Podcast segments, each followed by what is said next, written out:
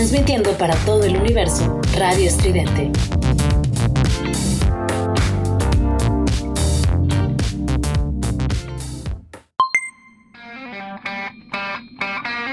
Esto es Giant Metal Robot con Juliet Vampiro y Eric Contreras Ayala.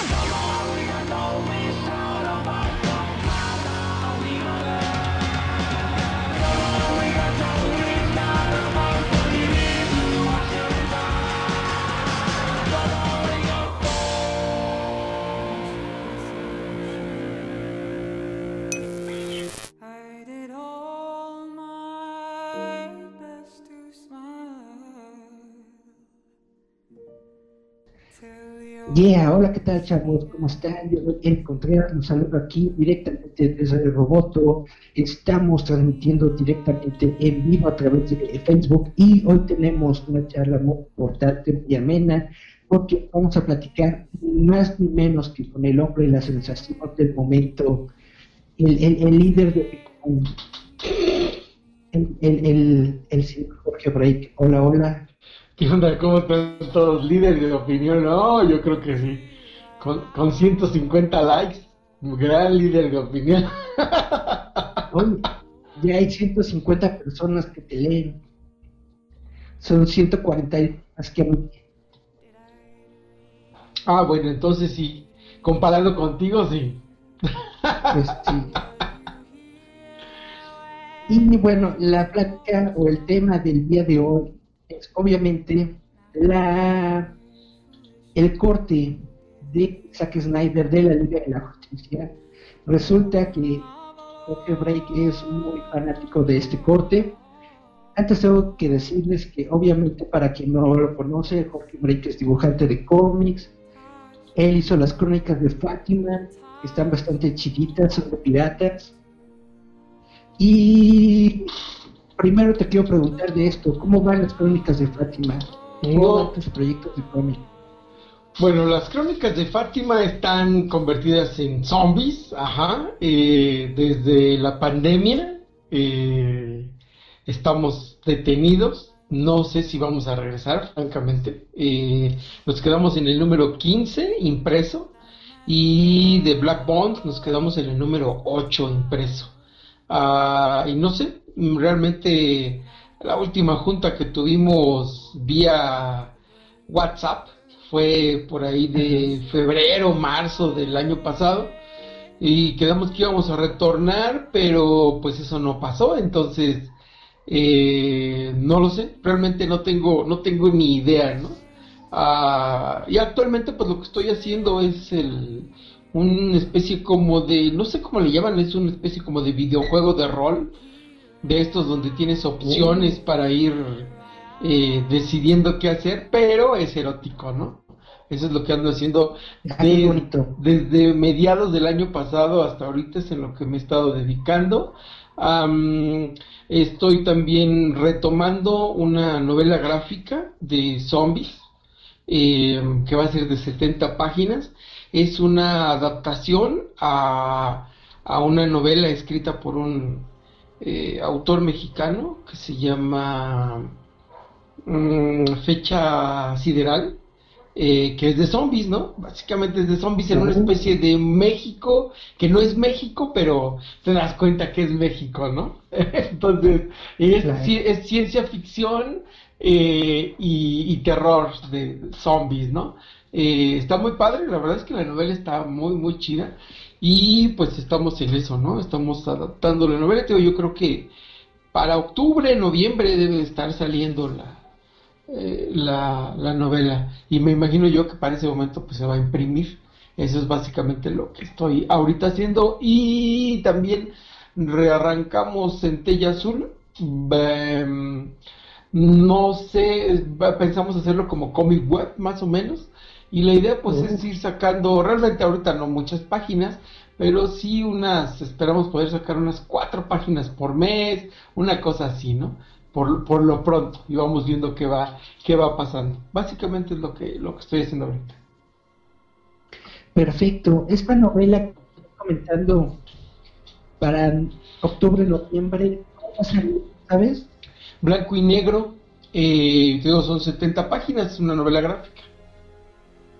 Bueno, no es cierto, sí va a llevar un color, va a ser, va, va a tener, va a tener este, va a ser blanco, el blanco del papel, eh, negro y rojo, va a llevar rojo para la sangre, básicamente es para que tenga color la sangre. Como cómic de Frank Miller. Eh, sí, una cosa por el estilo, ¿no? Este, y a mí me gustan mucho los cómics así, ¿no? Eh, eh, hay, mm, está, está padre porque eh, poco a poco va a ir aumentando la sangre, entonces poco a poco va a ir aumentando el rojo en las páginas. Hasta que sea puro rojo y negro. Eh, sí, prácticamente esa es la idea. Como bandera de huelga. Como si le fuéramos al Atlas, así. Y lo de Centella va a ser en su propio sitio web. Sí, por lo pronto lo sí, pero En una. Ah, sí pensamos pasar, cuando ya tengamos, mm, yo me imagino que algunas páginas este, arriba vamos a pasarlo, yo creo que al Tapastic y al Webtoon, aunque estábamos pensando que igual para el Webtoon hay que adaptar los cuadros, porque ya ves que tienen una manera de, de verse los cómics de manera diferente, Sí. ¿no? Ahí en el Webtoon, entonces, si bien sí podemos Sí. meterlo como página de cómic, pues lo normal, ajá, es más bien que sea esta especie como de pergamino, ¿no? Ajá. Perfecto, pues muy interesante. Vamos a seguir en acto contigo. Cuando tengas proyectos todo esto, pues acá anunciamos. Pero vamos a- al tema del momento. Vamos a hablar sobre la Liga de la Justicia de Zack Snyder. ¿Qué te pareció esta película? ¿Te gustó? ¿No te gustó? No, pues ¿Qué mira, de la Liga de la Justicia original? ah, bueno, la Liga de la Justicia original me parecía y me pareció una basura. Eh, ni siquiera la fui a ver al cine. Ah, en cuanto en cuanto vi lo que estaba pasando con con, con Snyder en Warner y vi la- las majaderías que le estaban haciendo, eh, lo que estaban haciendo al cortarle la película, ah, y luego cuando llamaron a Whedon dije, no, esto ya se lo cargó el payaso. Eh, me dio mucho miedo porque ese tipo es un payaso en todo lo que hace. Eh, entonces em, dije, no, no, no, nunca me gustó Buffy. Este, lo único que me gustaba, y más o menos, era Farfly. Em, eh, y, de- y más o menos, ¿no? O sea, así que digas, uy, qué maravilla. No. Ah, entonces, los Vengadores, ah, o sea, no me, no me latieron. La era de Ultron menos. Entonces, eh, sí, temí todo lo peor. Y luego ya la vi Piraña y me di cuenta que efectivamente era una basura. eh, que todo lo que había leído era verdad. Y dije, no, esto no puede ser así.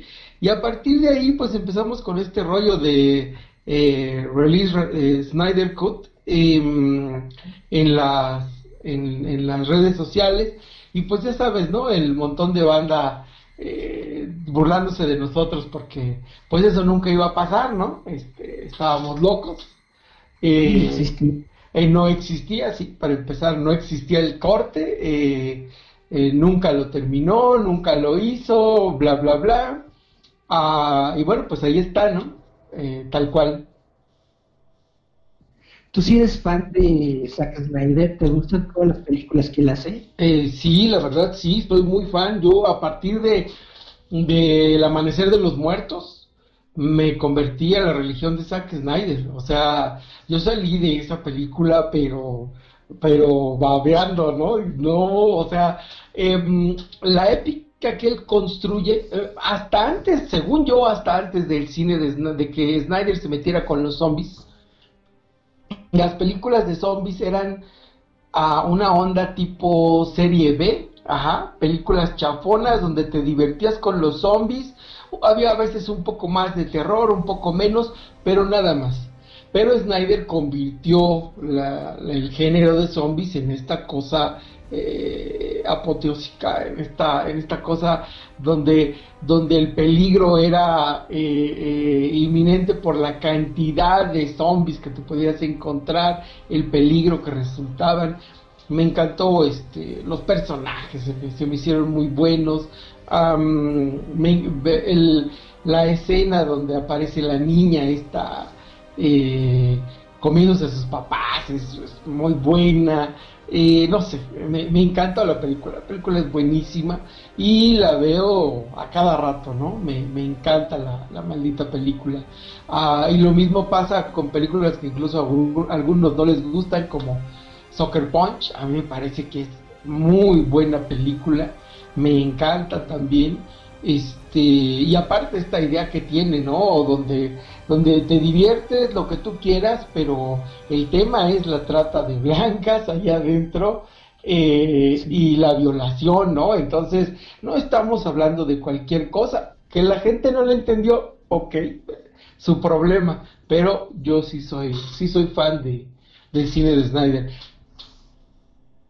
Si estás esperando la de zombies ahorita Sí. de De- en, en el banco. Sí, sí, en, en net, la de Netflix, ¿no? Que va a ser en Las Vegas. Ajá. Sí, sí, sí, quiero ver qué hacen. Aparte, pues hay que ver a la bestia Batista eh, actuando de malvado o, o de ladrón. eh, me parece interesante. Y bueno, pues que el que regrese al género de zombies también me parece muy, muy chido. Bueno, pues entonces, ¿qué fue lo que te gustó del corte de Zack Snyder de la Liga de la Justicia? Bueno, de entrada, la épica. Me parece otra vez que lo que lo que logra Snyder en sus películas es hacer que cualquier tontería se vuelve épico. Ajá. Eh, por ahí luego dicen que es como Michael Bay, el que hace un montón de explosiones. Este, pero en este, ajá, pero en este caso él lo que hace es un montón de slow motion. Eh, pero a mí me parece que eh, Snyder lo que hace justamente es convertir cualquier tontería en épico, ajá, en algo enorme, en algo grandioso, y me gusta eso que hace. Creo, bajo mi perspectiva, que él hace cine de autor en blockbuster, o sea, ha logrado filtrar su estilo eh, dentro de los blockbusters comerciales.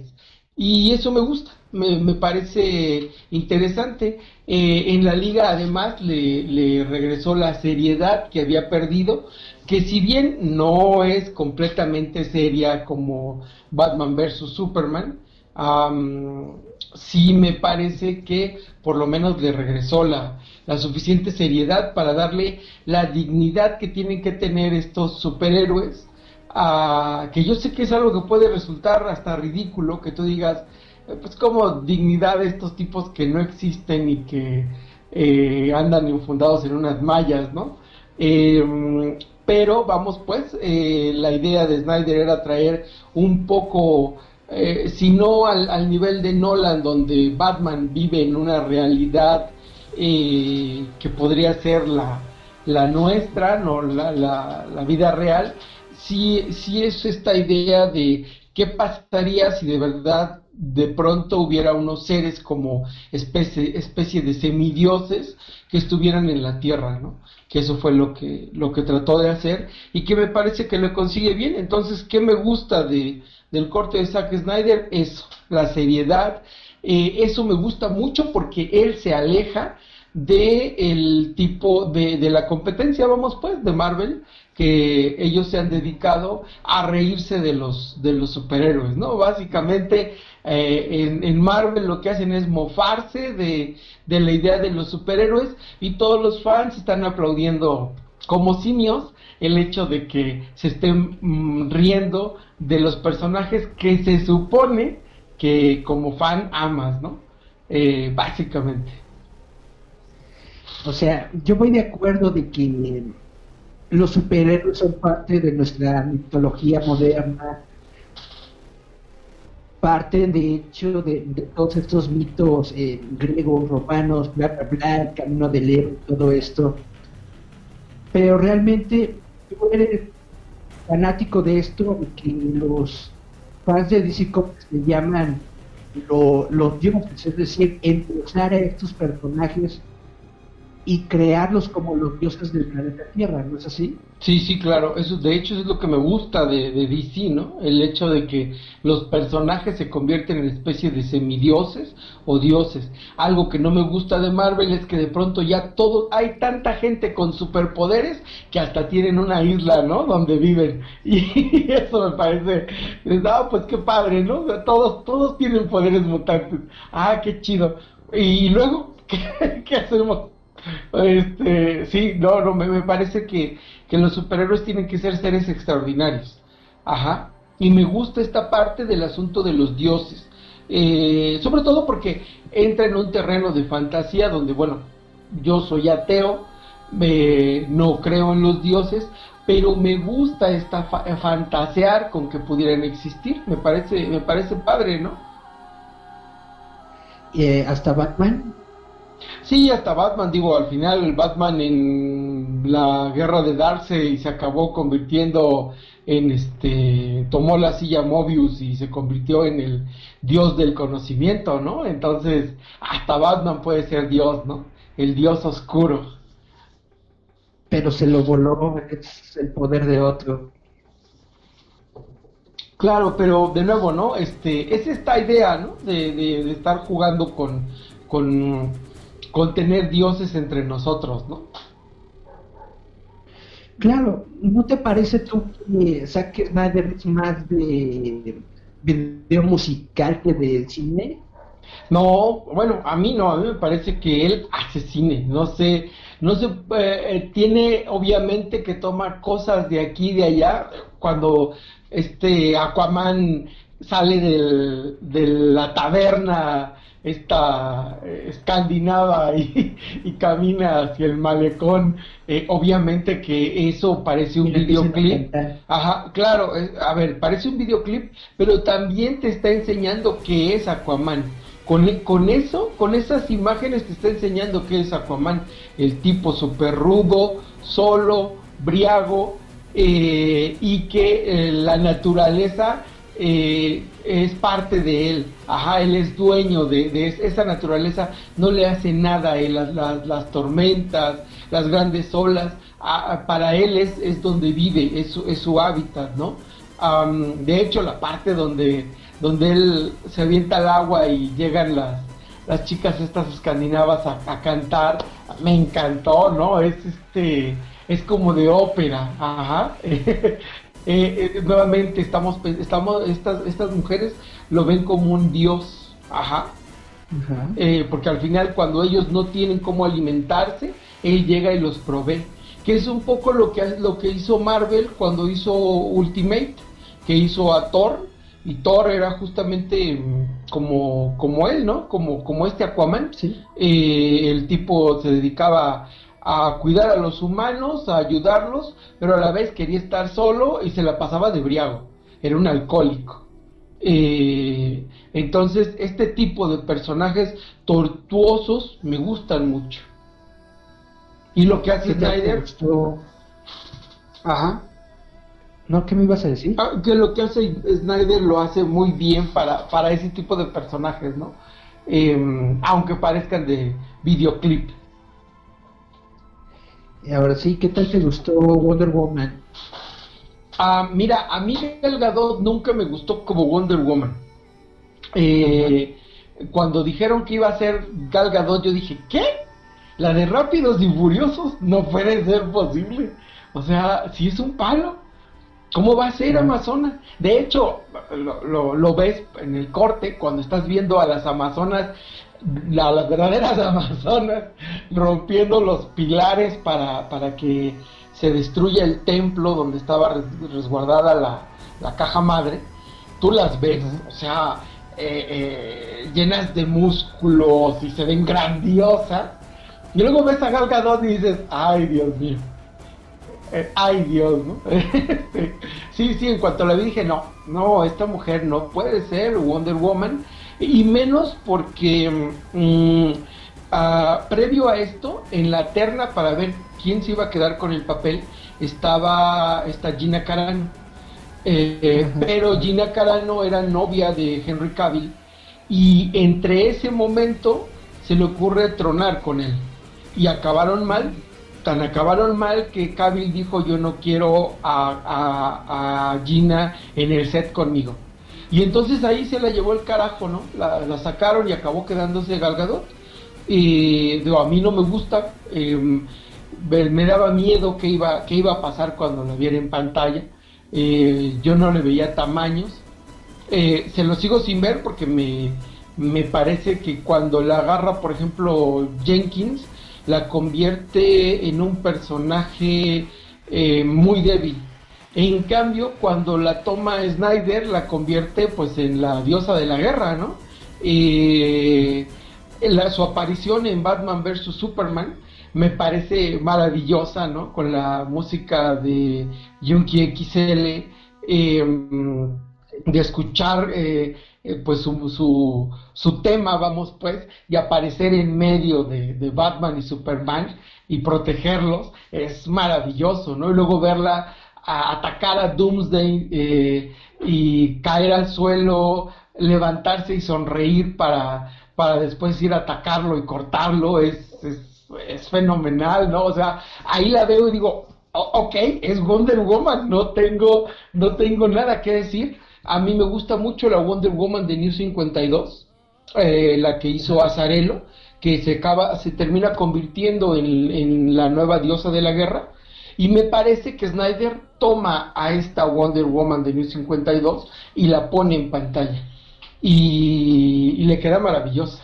Eh, nuevamente acá, en, el corte de, Zack Snyder, volvemos a ver a esta Wonder Woman que, que es muy poderosa.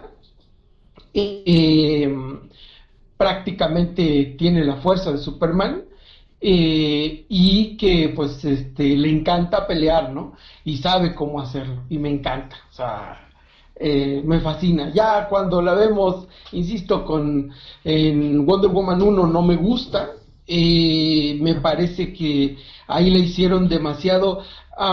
yo no sé si es por problemas de cómo dirige Patty Jenkins o es problema del mismo de la misma Gal Gadot, no tengo idea. El asunto es que para que ella se viera bien, así de cándida, como nos la mostraron en, en la película, lo que hicieron es caricaturizar a todos los personajes. Todos sus compañeros, to- incluso los villanos, todos son caricaturizados, para que ella no se vea boba. Eh, le bajaron el nivel a todos para que todos se vean tontos. Eh, de tal manera que ella no parece tonta. O sea, tú dices, ay, qué linda, qué cándida. Pero es porque todos los demás personajes son idiotas.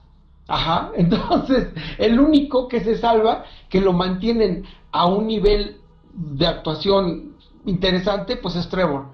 Pero todos los demás son una bola de imbéciles. Todos los personajes son caricaturas. Y eso eh, demerita la película. Y demerita Wonder Woman, que es lo peor. La, la, ¿Viste la segunda película? Sí, también vi Wonder Woman 84 y bueno, ¿para qué te digo, no? O sea, este, que también la vi piraña, ¿eh? No creas que fui a pagar por esa cosa. No, no, no, no, no, no, no, no, no. No, no. Este, ya había, ya había visto el tráiler y dije, no, esta cosa no va a funcionar. Y efectivamente, ¿no? Es un ridículo.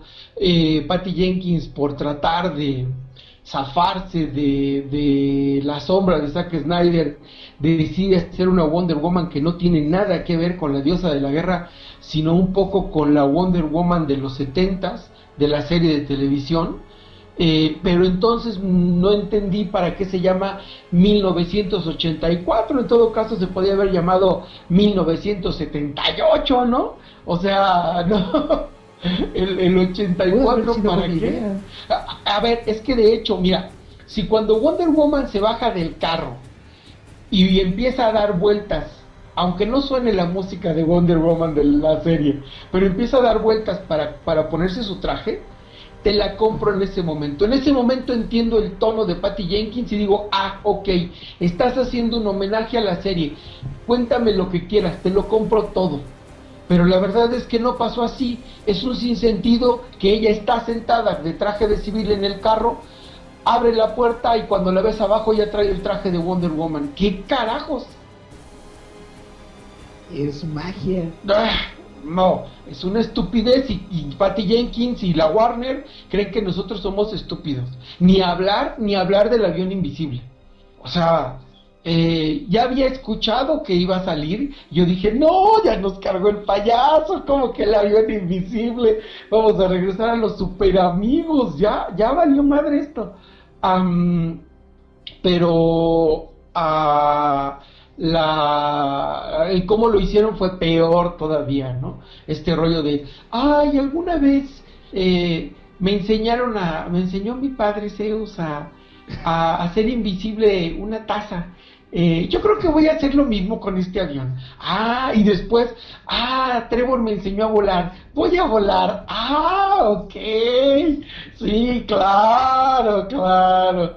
Y entonces con esa clase de cosas, cuando tú la ves remontando eh, esta, esta escena épica de, de ella eh, remontando los rayos con su lazo mágico, que sería poca madre en una situación seria, se ve ridículo de nuevo, ¿no? O sea, terminas, eh, terminas riéndote porque es otra vez un absurdo, un absurdo tras otro absurdo, tras otro absurdo, y luego va por una armadura eh, mítica que no le sirve para nada, eh, que Chita se la destroza sin ningún problema, ah, y, y que bueno, al parecer para lo que servía es que era antirrayos, ¿no? Antielectricidad, porque ya ves que cuando están en el lago le cae el rayo y a ella no le pasa nada, ¿no? Entonces, para eso era la armadura, para que no se electrocutara.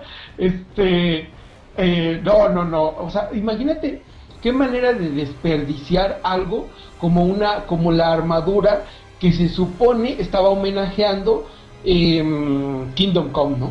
O sea, me parece que, que, que es ofender de nuevo a los fans, ¿no? Es ofender a los fans, es ofender al, al personaje. Eh, y esas son las cosas que, que yo pues personalmente no aguanto, ¿no? Como fan me parece eh, que ya bastantes burlas tuvimos cuando éramos chavos, ah, cuando se reían de nosotros porque éramos frikis de los cómics, para que ahora tengamos que seguir con estas mamadas. Ajá. O sea, eh, eh, em, de, de Vendetta, Watchmen, em, Dark Knight Returns, existen para algo.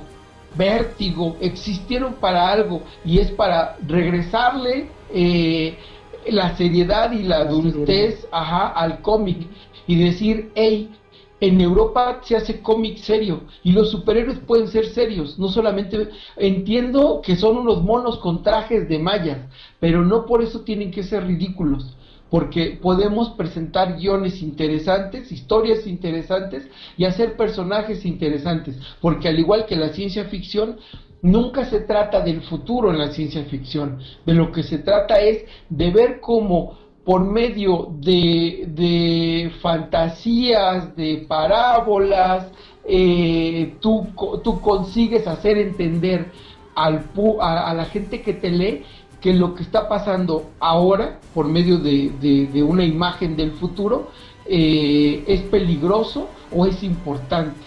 Y lo mismo pasa con los superhéroes. O sea, eh, existe la manera de que, de que lleven un mensaje, eh, de que tengan una historia buena, sin que tengas que ridiculizarlos. Muy bien. Ignacio Loranca nos dice en los comentarios.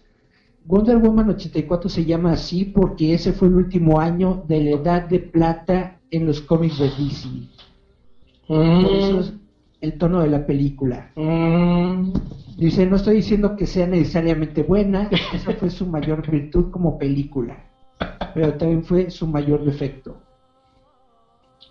Ok, bueno, me parece, me parece interesante. No sabía yo por qué le habían puesto 1984.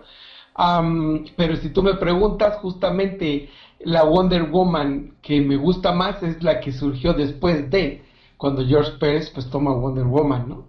Entonces es terrible que, que, que de nuevo, insisto, me parece más un capricho tanto de Warner como, no, mira, no sé si de Patty Jenkins, porque al final, como han manejado las cosas en Warner, es muy posible que, que ni tenga la culpa. Ajá. Porque también yo no puedo creer que una persona que hizo Monster sea capaz de hacer esta clase de basura. Que eso es lo que más me da coraje, porque cuando escuchas, cuando tú piensas en Patty Jenkins, piensas en Monster, y luego resulta con que ahora piensas en Wonder Woman 1984, y la verdad es de pena ajena. Como que estuvo demasiado, fue demasiado para ella meterse al género de superhéroes. No, a lo mejor no le dieron la libertad que ella, que ella quería. Eh, dicen que sí, pero yo insisto, a mí me parece, me parece absurdo y me parece que, em, que es poco creíble que una directora de ese calado pueda hacer una película tan mala. Eh, y creo que también luego estamos en este otro problema en el cual eh, ahora escucho a los actores eh, buscando ser el superhéroe X o el superhéroe Y y me parece ridículo y patético. Ajá, o sea, los actores deberían de estar buscando películas que les dieran cosas grandes como actores. Pero tú meterte en un papel de superhéroe implica también que vas a estar ahí por lo menos tres películas que pueden ser por lo menos nueve años, ¿no? O seis. Eh, es algo a muy largo plazo. Yo no entiendo a, a- a un montón de actores que lo que están ansiando es eso. Entiendo, es el dinero, es la fama, pero, pero no los Un entiendo. chequecito, Ah. Pues que te llega cada rato. Claro, claro, pero también eso fomenta que entonces los directores piensen en, ah, pues todo mundo quiere, todo mundo quiere ser un superhéroe, ¿no? y este, y entonces todo mundo empieza a pretender hacer películas chafas, ajá, no importa cómo se vean, lo que importa pues es que venga mi chequecito, ¿no? Claro. Bueno, regresando a al corte de Zack Snyder, ¿cuál fue tu héroe favorito de la película? La verdad es que no fue ningún héroe. Mi personaje favorito es Steppenwolf. Steppenwolf me parece maravilloso. De la porquería que tuvimos en el 2017 a este Steppenwolf, no, es una super diferencia, ¿no?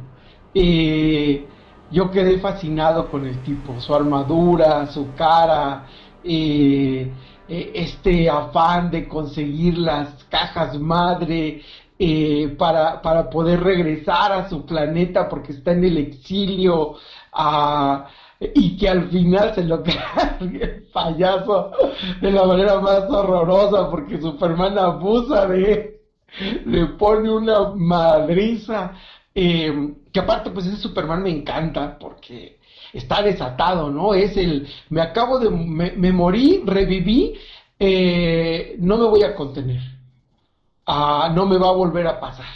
Así que aquí te carga el payaso Steppenwolf. Y se lo cargó, ¿no?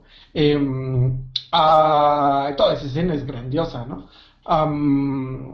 Ver a Wonder Woman partiendo, co- cortándole la cabeza, vengando a sus hermanas amazonas, y luego a Darcy despreciando el, la derrota de, de Steppenwolf, pisando su cabeza. No, no, no, no, es, a- aparte eh, eh, de que, de que hace cosas, que se ven muy padres, ¿no? Muy aparte de que destace y todo esto. la escena de las Amazonas cuando agarra, entierra el hacha, levanta los caballos y los arroja de las otras Amazonas, no, no, el- cuando se quita todas las flechas, me encanta. El personaje me parece que es el que se lleva eh, el 10, porque para mí siempre el, el villano, entre más grande es tu villano, más grandes son tus héroes. Que ese es también Claro. el problema de la película de, del 2017, porque el villano era muy malo. Entonces los héroes, dices tú, con un villano tan chafa, ¿para qué quieres a tantos héroes aquí? O sea, de verdad, Pues- este, no, no, no veo el caso. En cambio, este Steppenwolf sí es tan enorme que supera a la liga. Y por eso el apuro de revivir a Superman, porque ellos solos no iban a poder con, con Steppenwolf. Así de simple. No, no había, no había manera. Entonces se siente la amenaza en toda la película de que este cabrón va a acabar con quien sea. Y eso no es lo peor, porque en realidad es una, eh, lo único que está haciendo es, eh, eh, es una bomba de tiempo.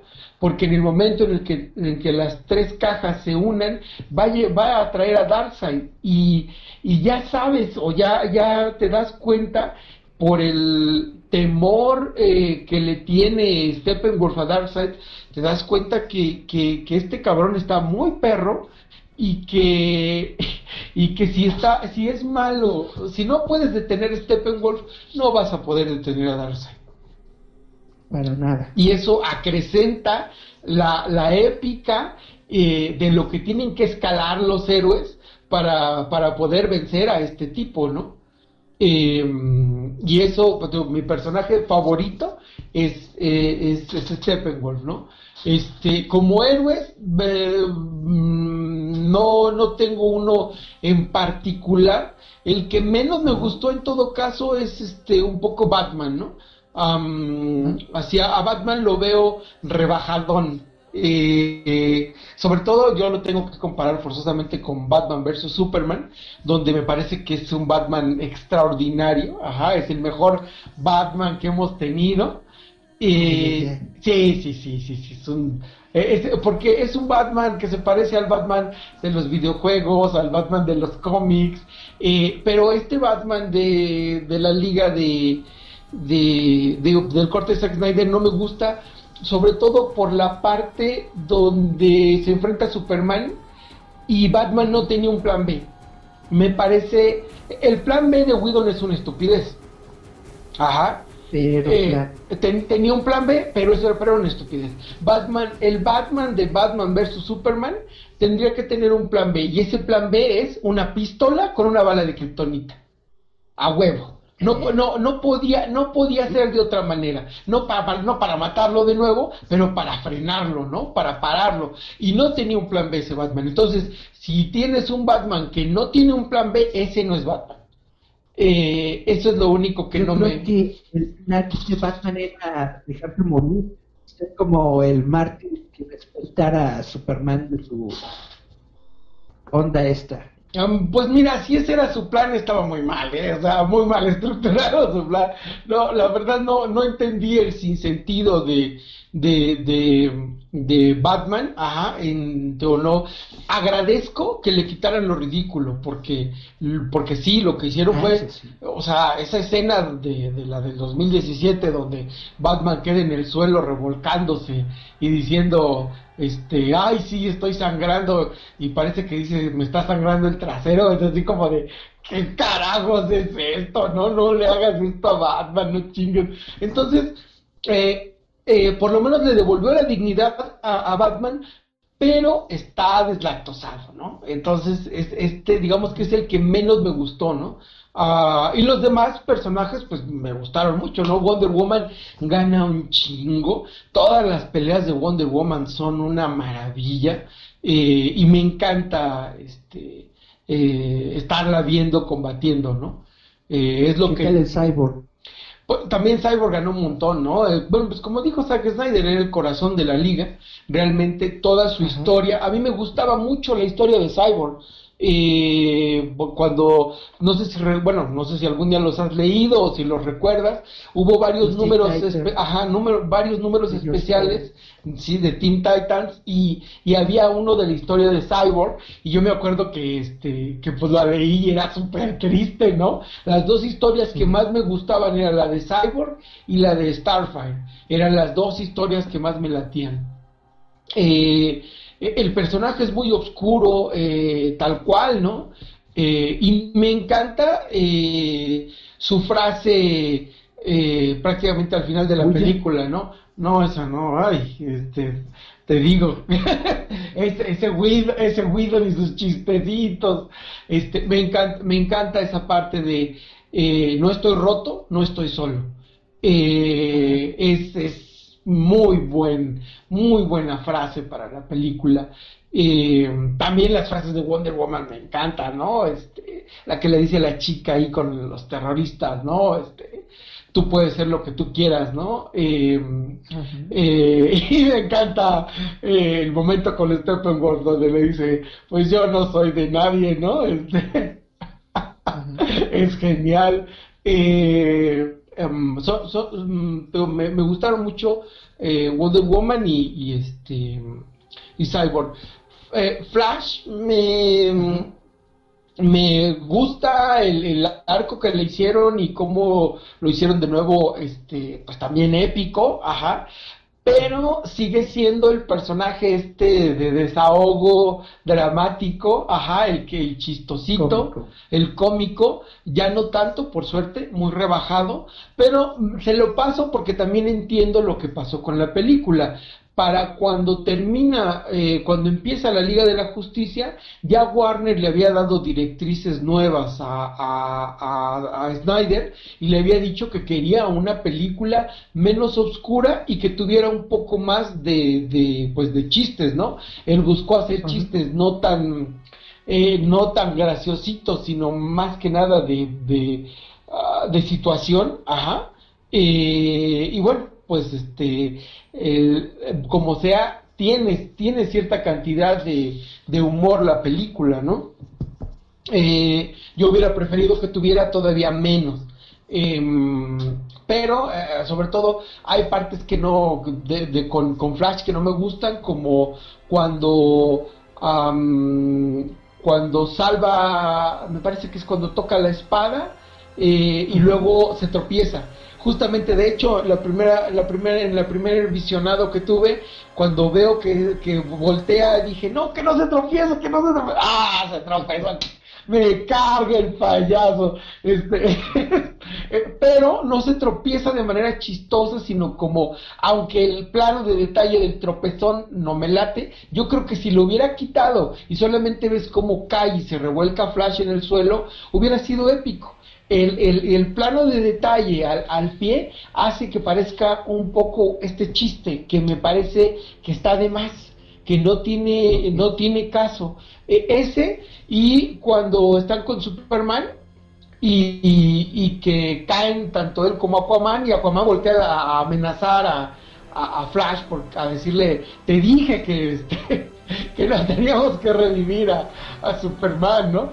Eh, eh, me, me parece que son cosas que están de más. Ajá, está, está, están fuera de tono de lo que yo esperaría, pero eh, por suerte son pocas, entonces se las acabo pasando, ¿no?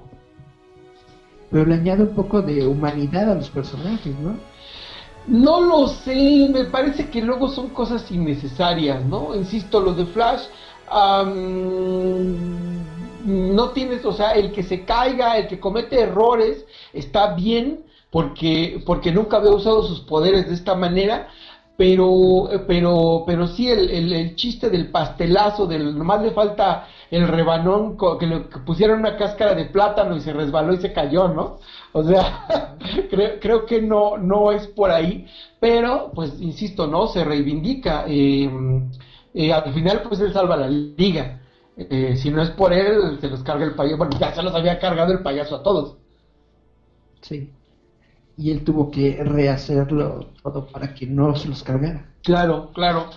Que este, mm, que bueno, no es algo que estuviéramos comentando ahorita aquí, pero eh, comentaba yo con otros compas que eh, yo pensé que fue, que había sido la primera vez que, eh, que regresaba el tiempo en eh, cuando, cuando llega al final de, del- de la película, pero no es verdad, hay dos momentos previos donde él lo hace. Eh, uno es cuando salva, cuando reviven a Superman, él ya se había pasado, ya la, la, la caja madre ya había entrado al agua y él regresa, Ah, y él regresa el tiempo para que la, la caja vuelva a subir y él la pueda tocar, de, de- darle la descarga de energía y que toque después el agua y reviva a este a Superman. Se ve cómo levanta la foto y cómo se levanta de nuevo la caja. Y la segunda vez que lo hace es justamente en la parte de la espada. Cuando él llega, él se pasa, se pasa de, de- de momento y lo que hace es regresar unos segundos el tiempo para poder correr alrededor de, de este, del, del cono nuclear. Eh, ah, no, Por no, eso no, se tropieza. eh, cla- claro, igual, igual podemos pensar, y por eso se tropezó, pero como sea, en, esa, en esas dos partes, él regresa el tiempo, eh, antes de hacerlo eh, al final de la película, ¿no? Ujú. Eso fueron como sus. ¿Cómo se dice? Sus, sus pruebitas. Ajá, como sus pequeñas pruebas, ¿no? Que de hecho por eso Cyborg no le puede decir eh, este, nada, ¿no? O sea, porque, muy aparte de que porque viene a toda velocidad, eh, eh, pero cuando él ve eh, qué va a pasar al, al revivir a Superman, pues na- no puede reaccionar tampoco, porque además, pues él está, está regresando el tiempo, ¿no? Eh, Que no, que no sabemos tampoco qué tanto afecta justamente eso a este a el futuro que ve Cyborg, ¿no? Entonces tú estás 100% con esta onda de que revivan el, el universo de Snyder. Ah, pues sí, a mí sí me gustaría mucho que siguiéramos con este tono oscuro, con estas películas que él ya tenía planeadas, que eh, al parecer una se llama Injustice, que es este con los villanos, y la siguiente que es este Liga de la Justicia eh, War, ¿no? Eh, la guerra de Apocalypse. Entonces, eh, a mí me parecería muy interesante que pudiera seguir haciendo las películas eh, y que por lo menos las terminara, ¿no? Que, que acabara ahí su ciclo con, con esas películas. Pero, pues vamos a ver qué piensa Warner. Ellos dicen que no, que ya no están interesados, que ya no quieren seguir con eso. Mm, hay otros dinero es rumores. el dinero. Sí, es que hay otros rumores también de que en realidad lo que están haciendo es negociar, eh, porque también está un asunto como de exclusividad, porque él ahorita tiene contrato en Netflix eh, y lo que Warner quiere es que sea exclusivo de, de, de mm, HBO Max. Eh, y yo me imagino que en realidad no han dicho nada porque están negociando. Y como en toda negociación, hay que estarle doblando la, haciendo manita de puerco a, a- a- al otro negociador, ¿no? Entonces, ¿cómo te hago yo manita de puerco? Te digo que no tengo interés por tus películas ni por lo que haces. Y el otro, pues, tiene que ver, eh, en este caso, Snyder lo que hace es, pues, agarrar a todo el fandom que tiene y llevarlo a las redes sociales para... Ajá, sí, claro, o sea, es, es un duelo de poderes aquí y pues vamos a ver eh, en qué termina, ¿no? Ojalá, para mí, ojalá, y, y si sigue Snyder, yo sí lo quiero eh, ver haciendo estas películas, eh, más después de entregarnos a este Darkseid, Steppenwolf, este, la abuelita buena, quiero ver a Barda, quiero ver a Orión, entonces, eh, eh, quiero ver a Linterna Verde, ¿no? Este, y ojalá no sea Reynolds, este, y a ver, ¿no? A lo mejor linterna verde de, de Zack Snyder con Reynolds quedaría chida. Sí, es muy probable que pueda hacer lo que hace con Wonder Woman, ¿no? Aunque conociendo a Reynolds, que parece ser que le encanta el desmadre, pues no sabemos, ¿no? Pues está bastante interesante tu punto de vista. ¿Qué opinas de Jared Leto? Me encantó, el tipo me encantó, sobre todo porque... Sí, sí. Sobre todo después de que ves Escua- Escuadrón Suicida y dices, ay, qué cosa es esto. Este, ¿qué, qué, qué quisiste hacer aquí, Leto? No entendí. Eh, Leto lo que dice es que él había hecho otra clase de actuación, otra clase de personaje, y que Warner eh, mutiló lo, lo que él hizo. Ajá. Eh, y de hecho, por eso él, en plan de me voy a reivindicar, accedió a vol O sea, mira, Leto, ¿qué, qué, qué gana Leto con, con volver a interpretar al Joker cuando todo el mundo lo ha despreciado como el Joker? Y cuando él incluso ya está chambeando en Marvel, haciendo Mobius. O sea, ¿qué gana? No gana nada. Ah, sin embargo, o sea, no, ah, bueno, ok, ese es el asunto. Eso fue lo que fue a hacer. Ajá. Y habla de su amor como actor. ajá, de lo friki que seguramente es. Em, y a mí me encantó esta idea de lo que hicieron con las escenas finales extras, ¿no? Donde pues no tenemos presupuesto, pues vámonos a hacerlo a la casa de a ver quién. Este, como si estuvieran de nuevo en sus épocas de la universidad. y órale, a grabar escenas extras. Ben Affleck, eh, eh, Leto eh, y este Ezra Miller desde Australia donde estaba grabando Animales Fantásticos. Eh, o sea, mira. por, Zoom, o sea, a- de nuevo, ¿no? Habla de un amor a lo que ellos están haciendo y un amor a la película, también un amor pues también a, a Zack Snyder, ¿no? Y a mí me parece que encontrar esa clase de cosas pues es oro puro, ¿no? Eh, de nuevo, cuando pensamos que todos estos actores eh, que buscan ser superhéroes normalmente van por el cheque, ¿no? Eh, entonces me encantó el, el, el Joker que, que está haciendo ahí Leto, eh, me gusta mucho. Ah, eh, me recordó mucho al de mm, al Joker este que se hace llamar Joe, el que se quita la, la cara eh, del cómic de, De Capullo. Ajá, de Capulo. Ajá, se me hace igual de loco. Este, me gustó mucho, me gustó mucho. Bueno, comentarios finales sobre la Liga de la Justicia del corte de Zack Snyder. ¿Con qué te quedas? Mm, o sea, ¿con qué escena? Ajá. Ah, no lo sé, es que me gustan tantas cosas de la maldita película. Este. mm, ah, yo creo que lo que más me encantó fueron las Amazonas y su pelea con Steppenwolf. Y, y la, me, me, me fascinó toda esa parte y me gustó mucho la parte donde lanzan la, la flecha para llamar a, a Wonder, para avisar a Wonder Woman. Este, eso me pareció otra vez épico. Este, es, de, eh, es como estar viendo el Señor de los Anillos y es así como, de, ojo, este, ¿De ese nivel? Sí, sí, sí, sí, a mí me parece que sí. Eh, ah, e- es que imagínate, lo único que está haciendo es mandar, es mandar una, una flecha y me recordó mucho a cuando lo hicieron, eh, cuando llamaron a, a este, que era a, a Rohan, el, el- a- que hicieron, que, que hicieron Sí. lo mismo, ¿no? Encender la pira. Ajá, el que hicieron la las piras para, para convocar a todos por, para que vinieran a la guerra de Mordor.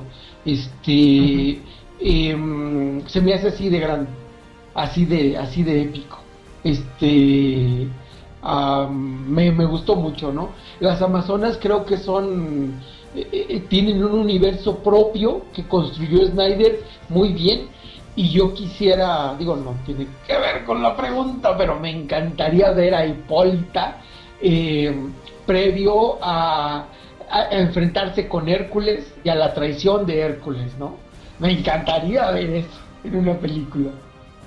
Su película.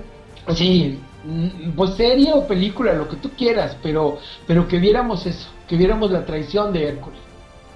Me encantaría ver cómo, cómo, cómo las amazonas son, son traicionadas. Perfecto, pues estamos llegando a una hora. Realmente yo quería hacer esta plática porque quería hablar de la película, pero siento como que mis mi, mi forma de, de hablar de la película no es tan chida y por eso te quería invitar a ti porque tú realmente le, tienes cariño a esta pieza, realmente sabes qué onda con todo lo que está ocurriendo entonces iba a ser un programa mucho más entretenido y más ameno teniéndote a ti platicando de eso que escuchándome a mí. Entonces por eso te doy las gracias por este, por este pequeño especial de la Liga de la Justicia. Seguramente ibas a hablar mal de Zack Snyder y de la película. Obviamente. Mm, ¿Ves? Ahí está Ah, lo es malo. cierto, también me gustó. También me gustó el, el- el corte. Hay algunas cosas que sí con las que no estoy tan de acuerdo, como el Jared Leto, pero en general tienes toda la razón. Pues sí, eh, digo no que yo tenga toda la razón, este, pero sí, sí que sí me, sí me gustó mucho, sí me emocionó. eh, no he parado de verla. Ajá, a cada rato este, estoy checando para, eh, me aventé, la vi dos veces y media con mis 48 horas de renta. Este, y luego las otras las estaba viendo en Cuevana. y, y, este, y, y, pues po- lo pongo y estoy viéndolo por pedazos. Eh, no me pasó lo que cuando fui a ver Vengadores. Cuando fui a ver Vengadores lo fui a ver al cine y salí y dije, ay, está muy padre esta película, pero conforme me fui alejando del cine y fui pensando en las escenas, fui, fui, fui empezando a sentirme asqueado poco a poco, luego me volvieron a invitar a verla, la vi y dije, no, ¿qué es esta porquería? ¿Qué le hicieron a mis superhéroes? Y mientras yo estoy esperando que Marvel me saque a Sentry partiendo a la mitad a Ares, este, No, pues no me lo va a dar nunca. Y entonces es como de, pues esto no es Marvel, estos no son los cómics de Marvel, estos no son los superhéroes eh, con los que yo crecí. eh, y me rehuso a, a, a, a darles mi dinero y a este y a Pues seguirlos, ¿no? Este, entonces, y lo mismo me pasa con DC, ¿no? Si se, si van a seguir haciendo porquerías, a querer imitar a Marvel, también me rehúso a darles mi dinero. Mi dinero se los puedo dar a cosas que yo vea que realmente son serias, como, como esto, ¿no? Digo, en cuanto salga el, el, el Blu-ray, pues me lo voy a comprar. Este, y si puedo, si también sale aparte la, la Liga de la Justicia en blanco y negro, pues también la voy a tener. O sea, Snyder, toma, toma mi dinero. No, todavía no, porque esa nada más está ahorita en HBO Max. Este, no sé si ya salió para, para renta. Si sale a renta, pues la voy a rentar. Este, no me he fijado que ya esté. Em, ah, pero, pero sí, a, a- a Snyder toma mi dinero, ¿no? No hay ningún problema.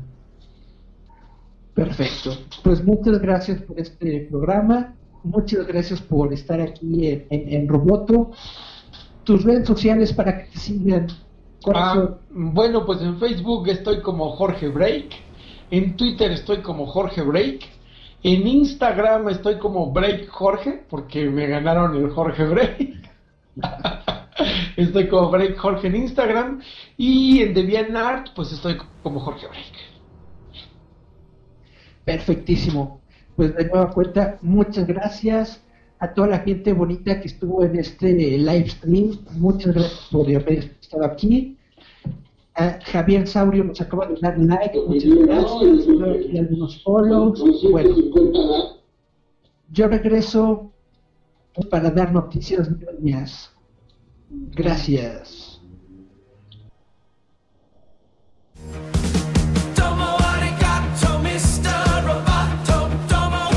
Esto es Giant Metal Roboto.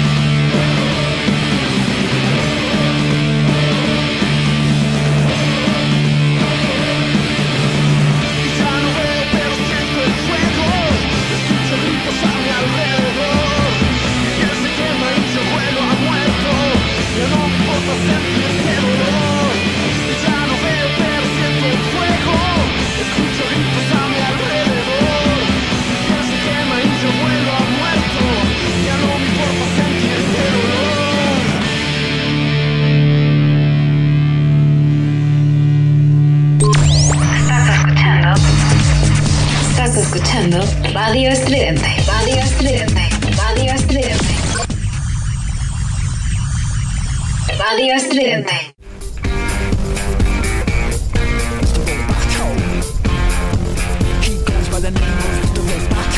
Encuentra la nueva revista digital de Roboto MX a través de Google Play.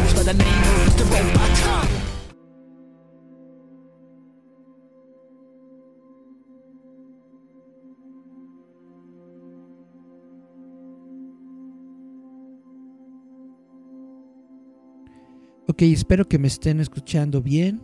Estamos aquí de regreso en JMT el Roboto y vamos a comenzar con las noticias ñoñas de la semana. Resulta que, bueno, lo primero de lo que quiero platicar en estos momentos es sobre la noticia que acaba de salir sobre la distribuidora Diamond en los Estados Unidos.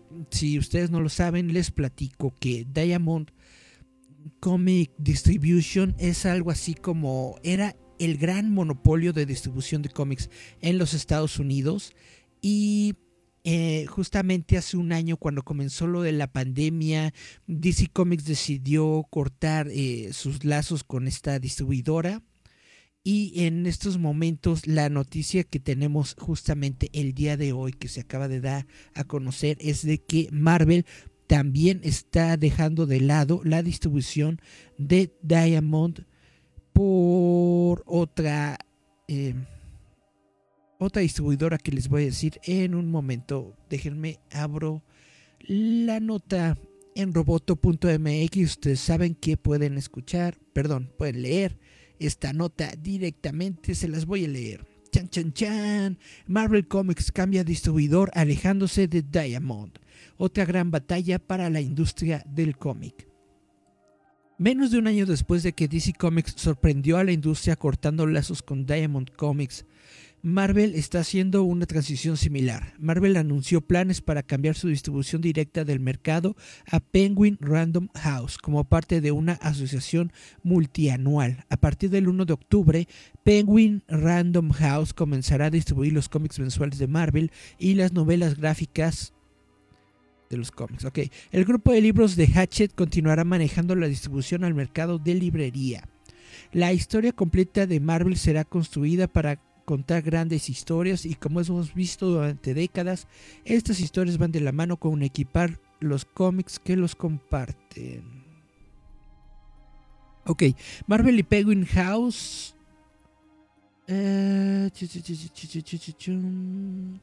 juntan sus talentos, su visión y estamos entusiasmados por construir y ampliar esas oportunidades para nuestros talentos minoristas y fanáticos, dijo Marvel Entertainment el presidente Dan Buckley en un comunicado de prensa. Los cómics serán el núcleo del universo de Marvel y confiamos en que esta nueva asociación continuará creciendo y evolucionando esta industria resistente. Esperamos avanzar nuestras capacidades con eh, PRHP, o sea, con Random House para servir nuestros fanáticos y el mercado directo. Agradecemos a Diamond por los muchos años de apoyo y asociación. Eh, ¿Cuál es la bronca ahora? Que mientras DC cortó la relación con Diamonds por completo en el año 2020, Marvel aún está dando a los propietarios de tiendas la opción de ordenar cómics a través de Diamond. Sin embargo, en estos casos Diamond actuará como un mayorista en lugar de un distribuidor. ¿Cuál es la diferencia entre un distribuidor y un mayorista? Tú, eres una, una editorial, ¿no? Tú eres Marvel y mandas a, a una imprenta justamente a sacar todos sus cómics. Ahora, esta imprenta, en lugar de regresarte todos los cómics a, a- ti, a tu empresa como Marvel, lo que hace es enviárselos a una red de distribución. Entonces, todos los cómics de Marvel se iban directamente a las arcas de Diamond.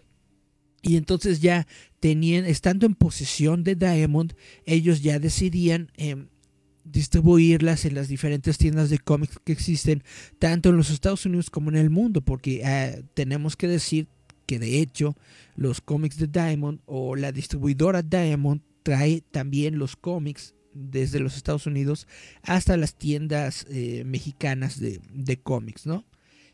Y así es como estaban manejando.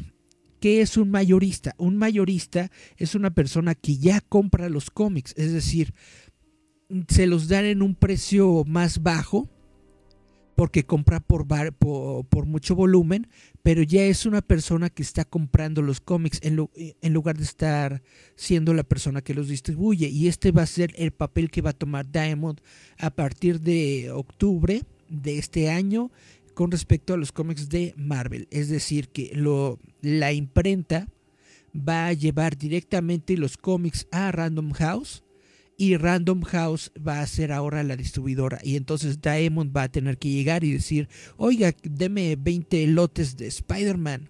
Y entonces Diamond ya se los podrá distribuir a las, a las tiendas de cómic. La cuestión o la gran diferencia aquí es de que cuando eres un distribuidor te quedas con una tajada mucho más grande del pastel, mientras que siendo un, eh, un mayorista, sí, sí, sí, sí ganas un porcentaje más o menos eh, equiparable, pero ya estás comprando, ya no estás tú en posesión directa de la mercancía, sino que tienes que comprar la mercancía para poder distribuirla o para poder crear tu, tu red de distribución. Entonces, eh, lo que está ahorita viendo Diamond es justamente cómo va a ser este trato, cómo va a ser el, el porcentaje de descuento con que ellos van a poder adquirir los cómics de Marvel para ver si le conviene bien y si tienen suficientes ganancias pues con este con este trato. Ahora, no sé cómo van a estar los cómics en México. Yo supongo que justamente vamos a mantenerlo en este, en, en este nuevo estatus de que Diamond va a ser el mayorista y Diamond como mayorista va a resurtir los cómics a otros mercados como el mexicano. Esto evidentemente va a influenciar en los precios. Dicen que eh, en los Estados Unidos dicen que esto no va a, a variar de ninguna forma los precios, pero aquí en México estoy segurísimo que sí. Si de por sí ya te quieren eh, prácticamente eh, poner el dólar en 30 pesos, ahora con esta onda de que le tienen que, que pagar a Diamond y bla, bla, bla, etcétera, etcétera, estoy casi seguro de que los cómics en México van a aumentar de precio y pues ni modo, si vas a querer cómics eh, en su idioma original, los cómics gringos van a estar mucho más caros de lo que han estado pues hasta ahora. Y esto es algo bastante feo y bastante triste, pero es el mercado actual del cómic y pues ni modo, es el es la cosa es la cosa que tenemos en estos momentos y es lo que les quería platicar. Esta es la noticia sobre la distribución de Diamond Comics. En otras noticias, Sony hará la película de Ghost of Tsukushima con el director John Wick Chad Stahelski. El popular videojuego de PlayStation Ghost of Tsushima está recibiendo una adaptación al cine por parte de Sony Pictures y PlayStation Productions. El director John Wick Chad Stahelski será el director. Fantasma de Tsukushima sigue al guerrero samurai Jin Sakai, el último miembro restante de su clan, quien debe abandonar las tradiciones que lo guiaron como un guerrero para proteger a la isla japonesa de Tsushima durante una invasión mongol. El juego fue lanzado para la PlayStation 4 el 17 de julio de 2020 y se convirtió en un éxito instantáneo, vendiendo más de 6.5 millones de copias. La productora Sucker Punch desarrolló el juego y fue publicado por Sony Interactive Entertainment. En los gremios del juego del año pasado, Tsushima fue nominado para el juego del año, la mejor dirección del juego, la mejor narrativa y el mejor intérprete para Daisuke Tsuji, quien retrató a Jin Sakai. Dentro de los tres días de lanzamiento del juego vendió más de 2.4 millones de copias en todo el mundo, en fin. Ustedes si han escuchado sobre este juego, realmente saben que, es considerado un- una, una obra de arte y pues no es, no es raro saber que van a crear una película a partir de esta franquicia.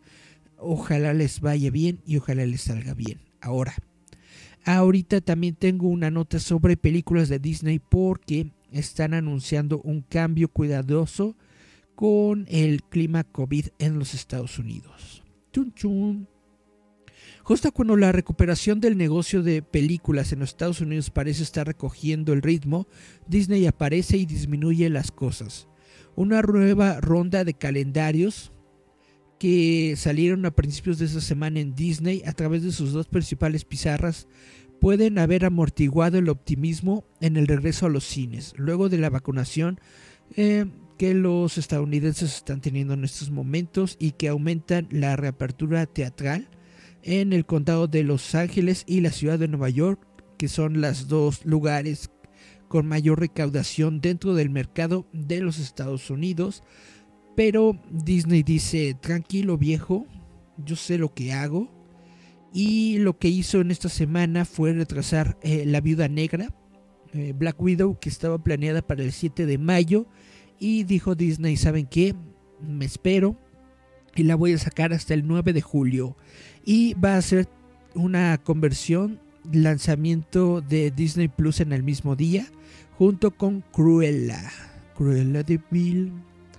Chun Chun Chun con Ryan Reynolds y su ¿cómo se llama? Su, su, película de Free Guy también se movió de mayo a agosto y también se, se movió a finales de julio eh, la película de Jungle Cruise con Dwayne La Roca Johnson.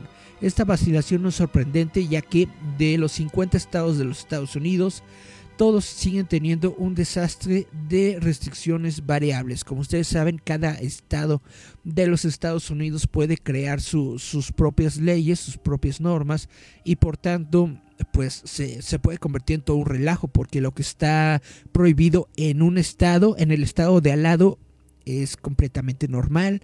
Y bueno, 42 de los estados todavía están cumpliendo con un cierto grado de limitación de capacidad. Eh, y capacidad social como Nueva York y Los Ángeles, con límites permitibles del 25% máximo de audiencias en sus teatros.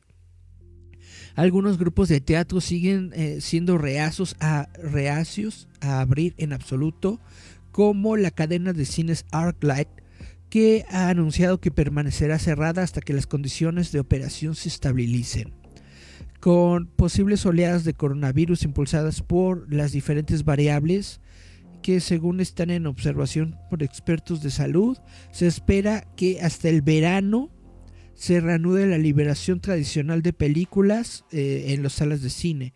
Por lo tanto, y por esto es que Disney está haciendo esta jugada de estrenar sus películas hasta el verano. El mercado europeo es un valioso componente de la ecuación de las exposiciones.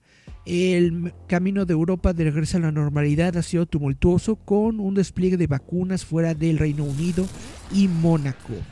Pero está ocurriendo en tasas mucho más lentas que en los Estados Unidos. Tenemos que tener en consideración en estos momentos el país con eh, con la tasa más grande de, vacunas dadas a la población son los Estados Unidos de, Norteamérica. Ellos son ahorita los que están liderando la tasa de vacunación y sin embargo, a pesar de tener estas tasas grandes de vacunación, pues hay empresas como Disney que están todavía tomándose las cosas pues lentamente y tranquilamente porque realmente no saben cómo van a estar la situación en unos cuantos meses. Y continuando con noticias relacionadas con el coronavirus, resulta que Michael Keaton está evaluando la situación COVID en el Reino Unido antes de volver a su papel de Batman.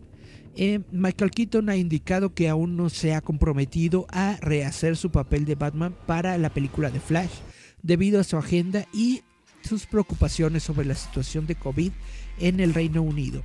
En una entrevista con eh, Deadline, Keaton parece haber lanzado dudas sobre si estará acostumbrado a jugar con Batman en la próxima película de superhéroes de DC frente a Barry Allen de Ezra Miller. El actor reconoció que es afortunado y bendecido por estar ocupado con trabajo en este momento, pero también dijo que tenía un calendario lleno y que tenía preocupaciones con respecto a la situación de COVID en el Reino Unido para poder desarrollar nuevos proyectos. Estoy necesitando un minuto para pensarlo porque soy afortunado y bendecido. Me puse mucho ahora, dijo Keaton. Estoy realmente en el con trabajo ahora mismo. No sé por qué, pero así estoy y quiero seguir. Ok. Esta es, e, e, esta es la situación. Y realmente, pues uno tiene que, que darse cuenta de que Michael Keaton no, es- no es jovencito, ya está bastante grandecito. Es, es población de riesgo. Y en el Reino Unido, como le estaba platicando, pues están ahorita todavía medio lentos con la situación de las vacunas. Entonces, que él tenga cierto grado de preocupación, pues es completamente normal. Ojalá que se pueda hacer algo al respecto, aunque tengan que, que retrasar la producción, hombre, unos cuantos meses. Tener a Michael Keaton en la película es lo mejor que podría ocurrir. Chan, chan, chan, déjenme ver. Bueno, la, como ya me han platicado, la Liga de la Justicia de Zack Snyder lanzará una versión en blanco y negro en HBO Max. Eh, sí, la Liga de la Justicia de Zack Snyder ha recibido una versión adicional en blanco y negro en HBO Max. Después de varios teasers durante toda la semana, la cuenta oficial de Snyder Cut confirmó el jueves que la versión monocromática de la Liga de la Justicia de Zack Snyder, titulada La Justicia es Gris, Justice is Grey, ahora está disponible para transmisión en HBO Max en 4K, HUD, bla bla bla bla bla. El anuncio se publicó junto con un remolque para la nueva edición en blanco y negro de la película, con un tráiler supongo. Y lo último que les quiero platicar el día de hoy es de que se anunció una nueva edición del Señor de los Anillos, los libros, que incluirá las ilustraciones de J.R.R. Tolkien. Una nueva edición del Señor de los Anillos contará con 30 bocetos e ilustraciones creadas por J.R.R. Tolkien que no se ve en ninguna versión anterior de los libros. Esta versión será la primera vez en la que una edición del Señor de los Anillos contará con este arte desde 1954. E incluso entonces cuando Tolkien originalmente incluía el arte con la primera publicación del libro, solo presentaban dos de sus ilustraciones, según lo informado por el autor. Estas dos ilustraciones, que son las puertas de Durin y la inscripción en la tumba de Balin, se incluirán en esta nueva edición HarperCollins, junto con otros 30 bocetos, ilustraciones y mapas. Como muchos lectores jóvenes, fui cautivado por sus ilustraciones encantadoras y evocadoras que acompañaron al Hobbit, dijo HarperCollins, el director de publicaciones adjuntas Chris Smith. Estas pinturas, particularmente la imagen ahora icónica que aparece en su portada, se han convertido en algo amado dentro de la historia que acompaña. Sin embargo, el propio autor fue característicamente modesto, desdeñoso del talento artístico obvio y raro que poseía, a pesar de no haber tenido capacitación formal. Smith dijo que esta modestia significaba que se había puesto que se había visto el pequeño arte de Tolkien. Tolkien creó 30 piezas de arte para el Señor de los Anillos, pero fue aplastado por los comentarios de un crítico que describió las imágenes que se muestran sin reflejo de su talento literario e imaginación. Tolkien aparentemente tomó las críticas personalmente y decidió no incluirlas en los libros. Bueno, ya tenemos, vamos a tener una nueva edición del Señor de los Anillos que van a incluir todas las ilustraciones y bocetos originales de J.R.R. Tolkien. Hay que buscar esta edición. Susi Nalbar le dio follow a nuestra página. Muchas gracias. Dante Solo le dio like a nuestro stream. Martín Montenegro nos dio follow. Gladys Carrillo también. Lily Monster. Julisa Rocano. Todos son seguidores. Guadalupe Torres nos dio like, muchas gracias. Javier Saurio le, doy, le dio like a nuestro stream. Lid Tesoro nos dio follow. Margarita Isabel Bravo, follow. Yuki Eski, follow. Matilde Burgos, follow. En fin, muchísimas gracias a todas las personas que nos han estado dando eh, seguir. Gracias a todas las personas que nos han dado like. Gracias a todos los que estuvieron durante esta transmisión a todas las personas que comentaron, muchas, muchas, muchas gracias. Ustedes saben que este programa en la versión de audio ya editado y con musiquita lo pueden escuchar el próximo domingo a las 6 de la tarde a través de www.radioestridente.com. Por el momento esto es todo de mi parte. Esto fue el especial de Liga de la Justicia de Zack Snyder con Jorge Break. Más noticias ñoñas. Nos escuchamos vemos la próxima semana. Yo soy El Contreras. Chao, chao, chao, chao. Somos ruido, somos estridente.